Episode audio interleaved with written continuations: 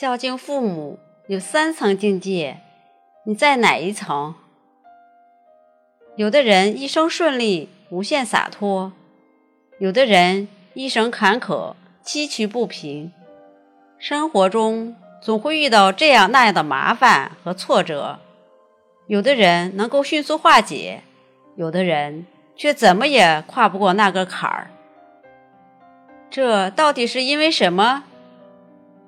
几年前，我听了一堂课，老师的一句。人生一切不顺，皆因不孝，让我顿悟了许多。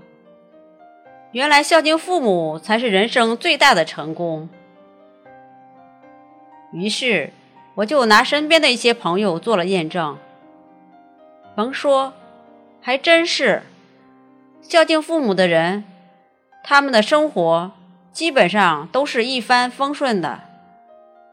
而那些不孝敬父母的人，他们的生活简直一团糟糕。到底该如何孝敬父母？小周今天就和大家分享一下孝敬父母的三层境界。一，第一层境界，孝敬父母之身。身是身体，简单来说。就是让父母能够吃得饱、穿得暖、住得舒服。父母从小把我们拉扯大，供养我们上学读书，他们就是希望自己的孩子在未来的人生道路上不像他们一样辛苦，希望自己的孩子生活富足、幸福快乐。我们参加工作了，能挣钱了，就要回馈他们。我有很多朋友，都是父母不习惯来城市居住，还住在农村。这些朋友们都是隔三差五的回农村老家，给父母买些吃的，买些衣服，回老家陪父母说说话，吃吃饭。这些就是对父母最基本的孝敬。二零一二年，我带父亲去洗澡。父亲坐在洗澡中心的床上说：“这床真软和。”这句话一下子触动了我。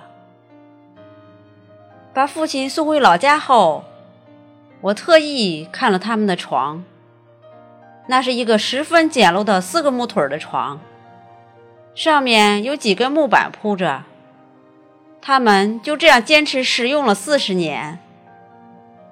母亲说：“我就是在这张床上出生的。”返回途中，我就决定要给父母换一张席梦思床，让他们也和我们一样睡上好床。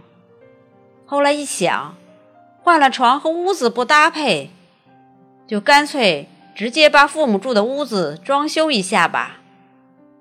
就这样，我找人重新粉刷墙壁。把原来的小窗敲掉，换成了大的玻璃窗，换了电视，换了柜子，铺了木地板，安置了沙发。最重要的，还给二老选了一款特别适合他们的床。父母的房屋被装修得像新房一样，他们很高兴。我想，这些应该是孝敬父母的第一层境界。孝敬父母之身，保证父母的衣食住行。每年带父母做一次体检，教父母一些养生之道，帮父母洗脚剪指甲，都是孝敬父母之身。二，第二层境界，孝敬父母之愿。愿是心愿，每个人都有自己的心愿。也都会有一些自己当年未能完成的小遗憾。我们有，我们的父母也有，可是他们为了帮助我们完成心愿，几乎倾其所有，早把自己的心愿深深的埋藏了起来。如果有一天，我们能够让自己的父母吃好穿好，还能身心愉悦了，那么我们能否问一下自己的父母？看他们还有哪些当年不曾实现的心愿，我们帮他们一起去完成。K 是我的好友，成功人士，也是一个孝子。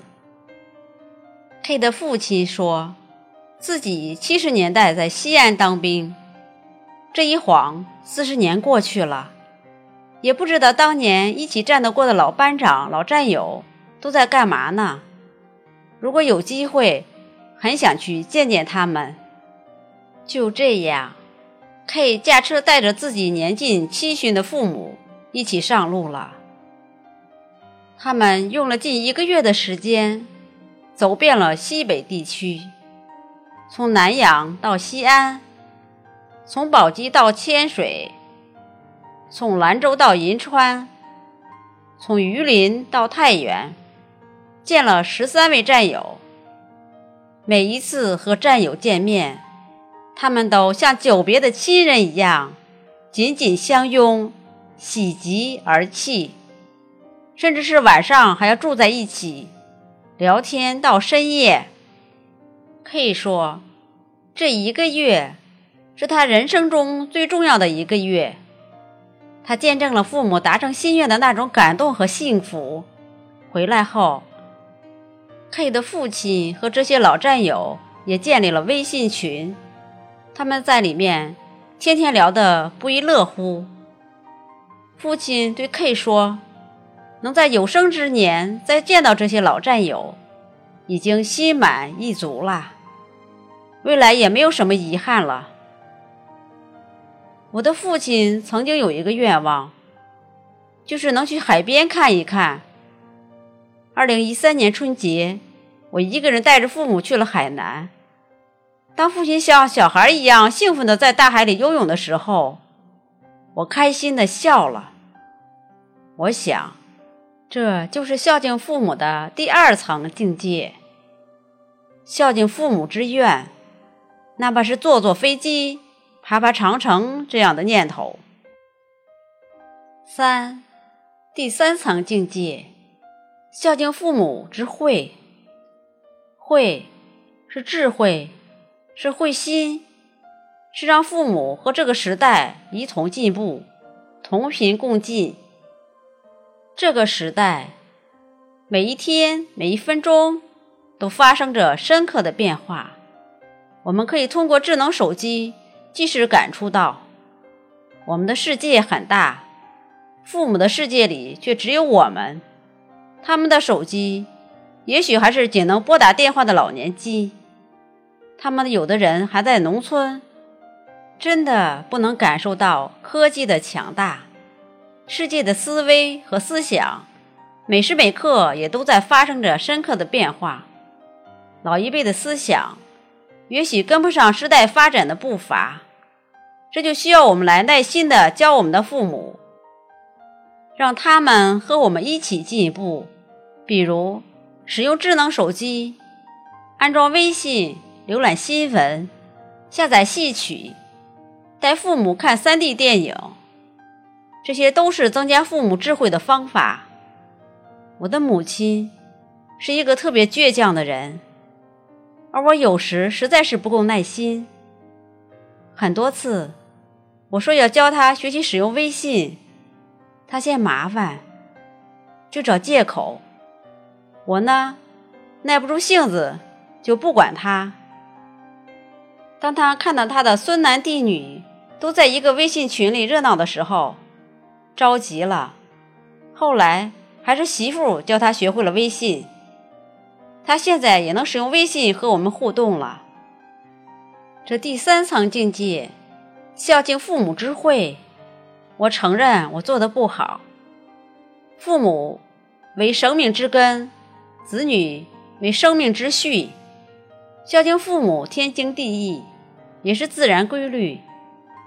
感恩父母才有孝，遵守天伦才有顺。百善孝为先，孝敬父母才能财富丰足，儿女顺畅，家族祥和昌盛，幸福。永远是从孝敬父母开始的。